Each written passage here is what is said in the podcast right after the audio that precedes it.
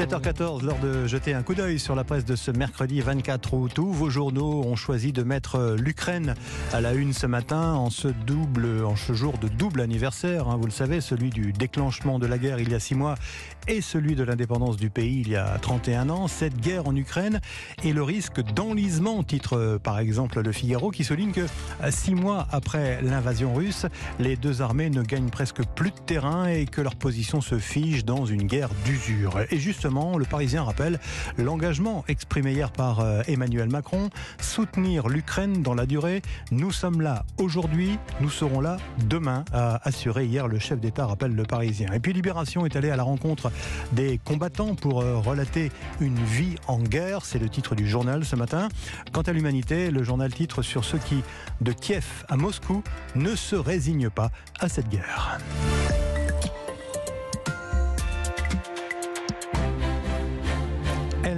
Finit plus de faire des vagues, hein, cette affaire de la prison de Fresnes. Le Parisien revient ce matin sur les explications du garde des Sceaux, Éric Dupont-Moretti, qui, euh, vous le savez, a assuré hier qu'il aurait mis son veto s'il n'avait su qu'une course de karting devait être euh, organisée ce jour-là à l'intérieur de l'enceinte de la prison de Fresnes, rejetant toute la responsabilité sur le directeur de la prison. Et justement, dans l'entourage de ce directeur, on se dit abasourdi par euh, cette polémique. Reste que, selon le Figaro, Éric Dupont moretti a finalement bien du mal à éteindre cette polémique.